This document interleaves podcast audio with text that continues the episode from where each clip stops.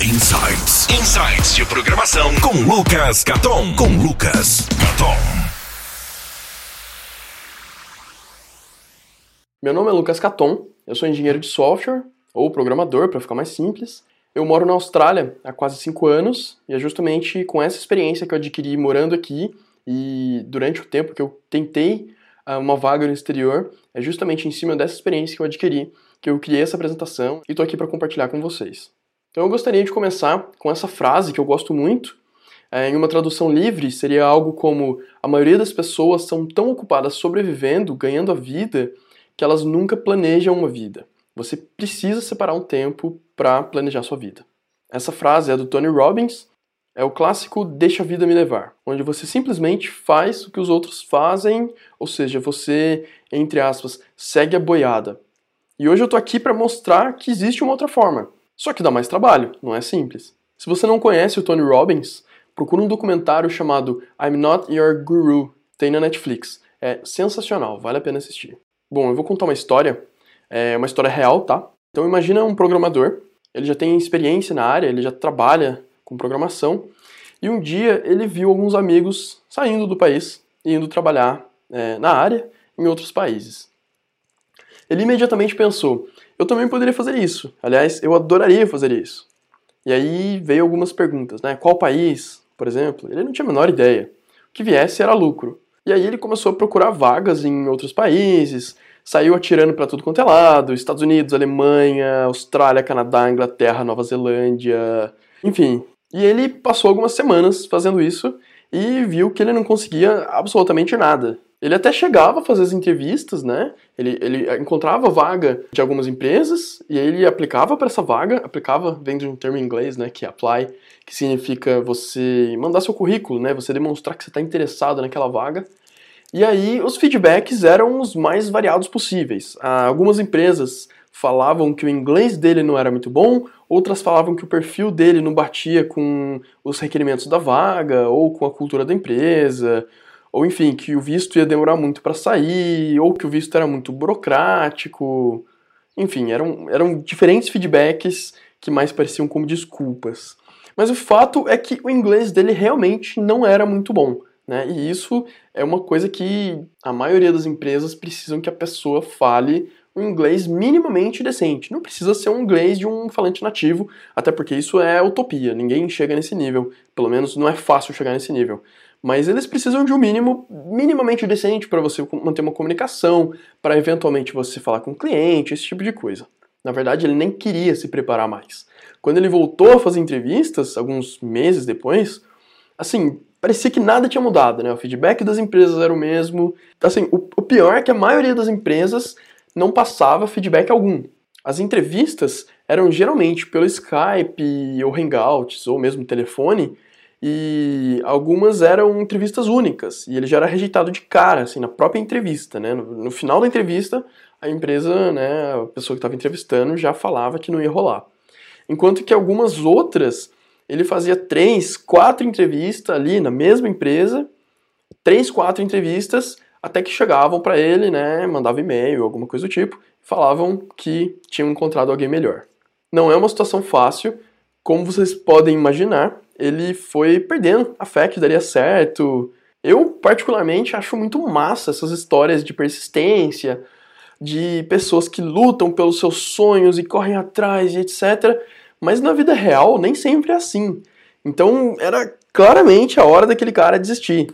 E os amigos dele falavam isso para ele, desiste, né? Vamos, sei lá, vamos criar uma startup, vamos fazer alguma outra coisa, porque, meu, não, você não tá preparado para isso, não tá na hora. Isso não é para você. E aí o tempo passou, ele decidiu que ele precisava mudar algumas estratégias. E a primeira estratégia que ele mudou foi se focar em um país só. E acreditem se quiser, ele tinha uma planilha com todas as entrevistas, com as datas, quem que ia entrevistar, etc. Até porque ele tinha medo de mandar o currículo para o mesmo lugar duas vezes. Ou, né, falar, mandar e-mail para mesma pessoa duas vezes, né? E parecia louco. Mas ele estava tirando para tanto lado que não era impossível de acontecer. Essa planilha tinha mais de 40 entrevistas que tinham dado errado. E fazia dois anos que ele tinha tido essa ideia doida de ir para um país que ele não conhecia ninguém, não falava a língua direito e tal. E aí foi cair na ficha de que aquilo não era para ele. Para piorar, ele tava com 10 mil reais negativos na conta. Bom, eu não sei se vocês sacaram, mas esse cara sou eu. Eu passei por tudo isso. E, bom, hoje eu tô aqui pra contar que, felizmente, eu acabei conseguindo o meu tão sonhado emprego. Porém, não tô aqui para nenhum papo de autoajuda, nem histórias de superação, nem nada. Eu tô aqui para mostrar um pouco do caminho das pedras. Não tem nada místico. São 10 dicas concretas, pé no chão. É, eu não vou falar sobre a minha trajetória especificamente para a Austrália. Essas dicas são válidas, mas no sentido assim, para qualquer país que você queira migrar. Se você quiser saber como foi a minha trajetória especificamente para a Austrália, e aí não vale somente para programadores, né, mas para qualquer profissão, dê uma olhada no meu segundo canal do YouTube, que é esse aqui. Ele tá meio abandonado, faz tempo que eu não posto nada lá, mas os assuntos dos vídeos são na maioria das vezes relacionados à Austrália. Essa aqui é o URL, né, youtube.com/rezalenda. E esse vídeo aqui em particular eu falo sobre como eu consegui o meu visto australiano. É inclusive um dos vídeos mais acessados, acho que é o vídeo mais acessado desse canal. É, ele está com 60 mil visualizações nesse momento. E tem esse outro aqui também, que é um vídeo sobre como eu consegui o meu visto permanente. Porém, esse webinário não é sobre isso. Esse webinário vou falar sobre 10 dicas genéricas, independente do país, e um pouco mais focado na carreira de programador. Então vão ser 10 dicas para começar ou mudar na sua carreira de programador para trabalhar no exterior. Ou ainda, o título desse webinário poderia ser 10 dicas que se eu pudesse voltar no tempo, eu falaria para o Lucas do passado. Então a primeira dica, sem sombra de dúvida, seria compre Bitcoin. Essa seria definitivamente uma coisa que eu faria. Nesse exato momento, esse webinário ficou datado, porque quem assistiu muito tempo depois não vai entender direito essa piada. Basicamente, os bitcoins estão valendo muito dinheiro, subiram assim meio que da noite pro dia, começaram a valer um absurdo, e quem comprou, tipo, 10 anos atrás está milionário hoje. E infelizmente foi uma coisa que eu não fiz. Mas enfim, a dica número 1 um não é essa. A dica real é crie uma conta no GitHub. Basicamente, GitHub é um site onde você pode guardar os seus repositórios de, de projetos é uma ferramenta extremamente importante para quem vai disponibilizar projetos open source. É, e tem projetos open source lá, né? Não adianta ter só uma conta e não fazer nada. É interessante você colocar projetos que empresas vão gostar de ver e vão se interessar por você. Segunda dica é não traduza o seu currículo brasileiro. Você tem que adaptar ele para o país o qual você quer ir. Então, a Austrália vai ter um padrão diferente, Estados Unidos vai ter um padrão diferente, só para exemplificar, uma coisa muito comum de se colocar em currículo brasileiro é o nosso nível de inglês. Então a gente vai lá e coloca se o nosso nível é iniciante, intermediário, avançado, fluente, etc. Agora, se você está aplicando para uma vaga em que o país fala inglês, o mínimo que se espera de você é que você fale inglês. Então você não precisa colocar isso no currículo. Eu já ouvi várias recomendações de recrutadores e de empresas de RH falando não façam isso. Então não sou nem eu que estou falando, eu já escutei essa dica de profissionais que trabalham na área. Dica número 3, escreva código em inglês. Eu vejo muitos brasileiros escrevendo código em português, e assim, na faculdade, tudo bem, até pode fazer um pouco de sentido, porque é mais didático. No meu curso de programação, eu ensino, eu mostro, exemplifico muito código em português, justamente por ser mais didático. Mas eu vou te mostrar alguns motivos pelos quais isso deve ser evitado no mundo real. O motivo mais importante é: inglês é o idioma internacional para código e também para documentações.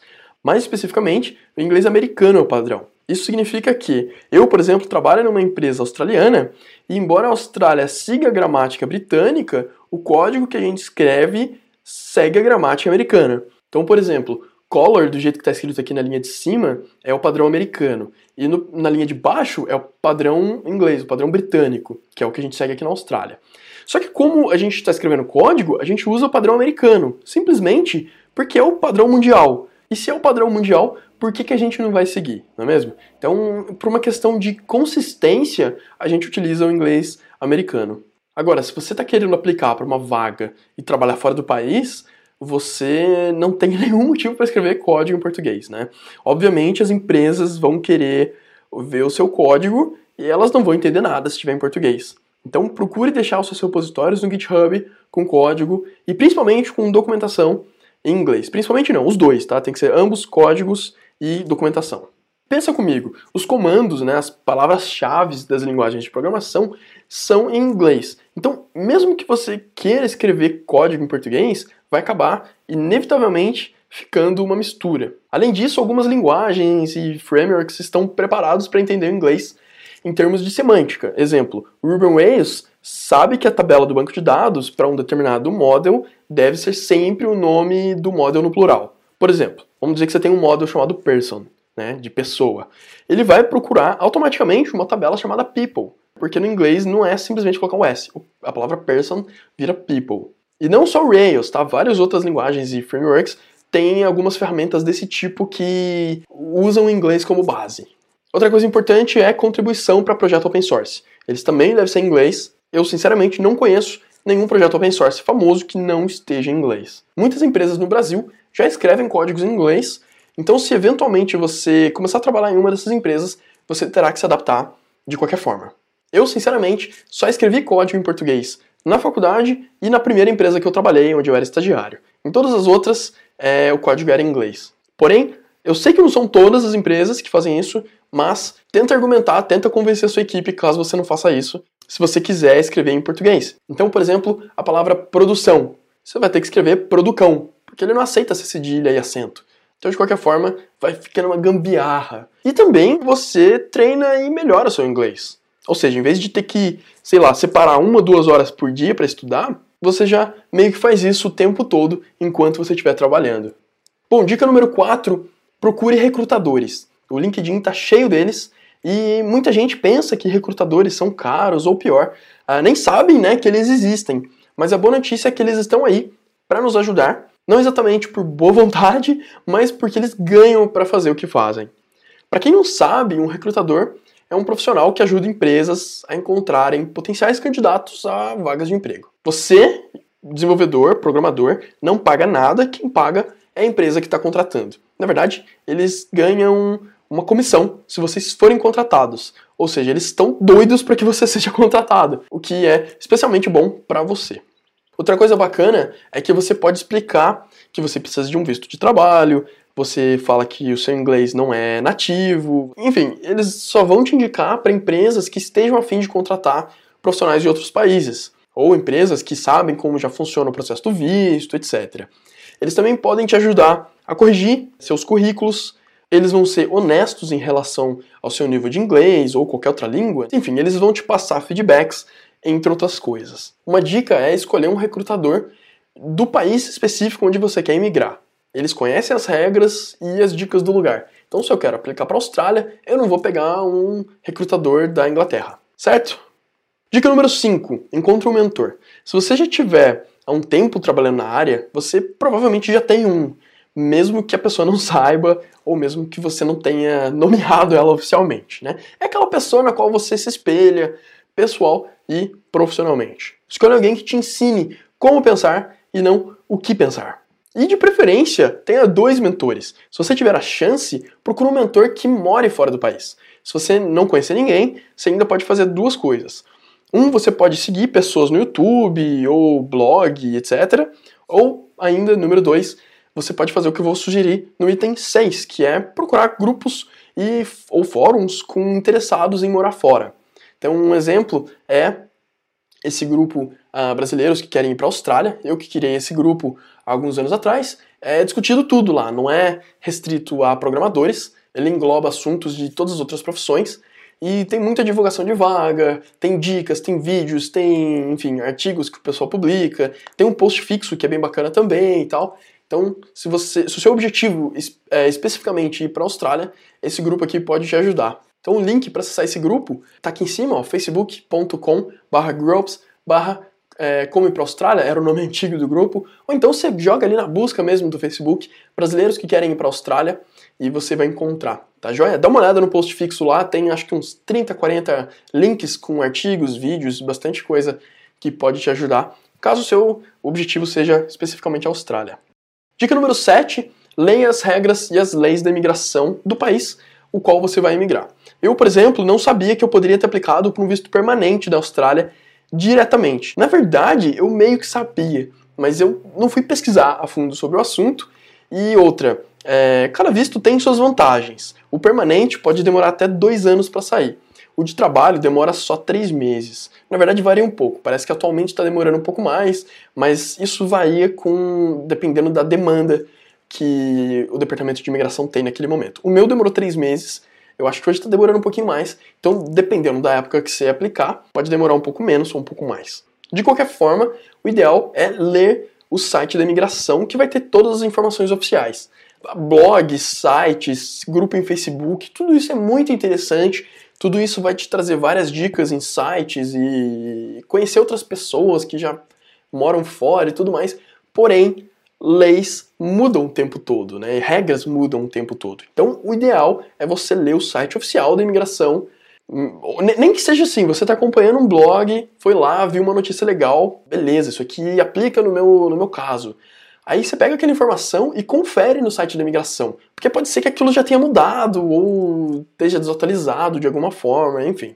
O site oficial da imigração é o lugar certo para ir. Tá tudo centralizado, todas as informações. Geralmente é em inglês, mas vale a pena porque você está verificando a informação correta, a informação oficial. Dica número 8: ver quais tecnologias estão em alta no país que você deseja ir. Apesar de que, uh, na prática, a maioria das tecnologias estão sendo utilizadas né, globalmente, no sentido de que todos os países meio que seguem as mesmas tendências, eventualmente você pode aplicar para uma vaga de um país que aquela tecnologia específica não esteja tão em alta. E vagas de emprego são ótimos indicativos. Então, por exemplo, se você abre o site do Stack Overflow, eles têm uma área chamada Developer Jobs. Eles têm uma lista gigante de várias vagas sendo anunciadas e você vê lá quais tecnologias eles, estão usando. Né? O LinkedIn também dá para fazer isso. Então você vai lá, procura na, em determinado país, aí você vai lá e vai ver uma lista de quais tecnologias eles usam. Se você ler a descrição de cada uma delas, você vai ter uma noção se determinada tecnologia está sendo bastante utilizada, se vale a pena estudar, né, se, se, se especializar naquilo ou não. Dica número 9, vá morar sozinho. O objetivo aqui é que você se adapte. Você, se você for casado, obviamente você leva a pessoa junto. Se você tiver filho, obviamente você vai levar seu filho junto, seus filhos juntos. O importante é ficar longe da sua família e dos seus amigos por um tempo. Nossa, Lucas, mas isso é muito mal, cara. Pra quê, né? Por, por que você tá querendo fazer isso? O sentido disso é, na minha opinião, que ficar longe da família, ficar longe dos amigos é a parte mais difícil. Inclusive, tem muita gente que me pergunta sobre isso e a minha resposta é: família também inclui as gerações futuras, e, né, ou seja, seus filhos, seus netos. E é por isso que eu decidi mudar e ficar longe da minha família que eu tinha quando eu vim para cá. Né? Eu quero muito que os meus filhos, ah, hoje eu tenho um filho de quase dois anos, eu quero muito que ele possa ter uma vida melhor do que, do que a que eu tive no Brasil. Então, a minha dica é, vai morar sozinho, vê se você se adapta ficar longe da sua família. Tem gente que é muito apegada, eu era bastante apegado com a minha família, porém eu também pensava nos meus filhos, pensava na minha geração futura e acabamos decidindo vir, vindo para cá. Obviamente não vai ser a mesma coisa, mas morar sozinho, longe da sua família, pode te ajudar a ter uma noção melhor se, se é isso mesmo que você quer, se você está preparado, enfim. É muito melhor fazer isso antes de mudar para outro país e descobrir que aquilo não era para você do que mudar e aí ser tarde demais. Tem uma frase que eu gosto muito que é: vai ficar pior antes de ficar melhor. Sempre que você sair da sua zona de conforto, vai ficar pior antes de ficar melhor. Para finalizar, a última dica aqui faça um planejamento financeiro. Ou seja, não faça o que eu fiz. Aquela história que eu contei do desenvolvedor que ficou dois anos procurando vaga e tudo mais. E quando ele foi mudar para outro país, ele estava com 10 mil reais negativos na conta. Não é mentira. Aquilo lá realmente é a minha história. E então não faça o que eu fiz. Eu passei por uma fase ligeiramente complicada no começo. Não foi o fim do mundo, eu não quero parecer dramático. Mas, por outro lado, assim, é, aqui eu, eu ia ter um salário melhor do que o que eu tinha no Brasil e aí eu acabei conseguindo comprar, assim, coisas básicas que eu precisava rapidamente no começo. E aí, cinco, seis meses depois trabalhando aqui, eu consegui quitar minha dívida de 10 mil no Brasil e consegui ter uma vida uh, bastante confortável aqui depois disso. Então, é, pesquise o custo de vida do país, né? Não leve coisas que você poderá comprar mais barato no país novo. Eletrônicos, por exemplo. Né? Você tem um celular que no Brasil custa 3 mil reais, você vai comprar por 500 dólares fora do Brasil. Então você vai economizar muito fazendo isso. Você vende no Brasil, faz uma grana e compra tudo de novo, só que mais barato. E ainda vai ser novo. Eu também tenho uma dica bônus.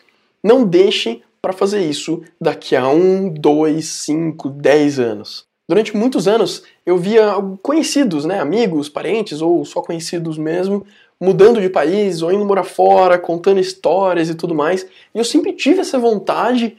Eu, eu queria muito ter feito intercâmbio na época que eu estava na escola, no colegial, no, no ensino médio, né? Porém, eu não tinha essa chance, não tinha dinheiro, minha família não podia pagar por isso. Mas eu sempre, sabe, tinha uma sementinha plantada que sempre me lembrava desse assunto, eu sempre tive essa esperança de que um dia ia dar certo. Só que, para ser bem sincero, eu demorei muito para começar a correr atrás. E eu queria que caísse do céu. Sabe aquele cara que quer ganhar na Mega Sena, mas nunca joga? É, era eu tentando arranjar um emprego fora do país. E tem uma outra frase que eu gosto muito, que numa tradução livre também seria alguma coisa do tipo: daqui a um ano você vai desejar ter começado hoje. Essa frase é da Karen Lamb e é basicamente o que eu estava falando no slide anterior. Bom, essas eram as dicas que eu queria compartilhar com vocês. Obrigado por ter assistido, espero que você tenha gostado. Um grande abraço e até mais. Thank you.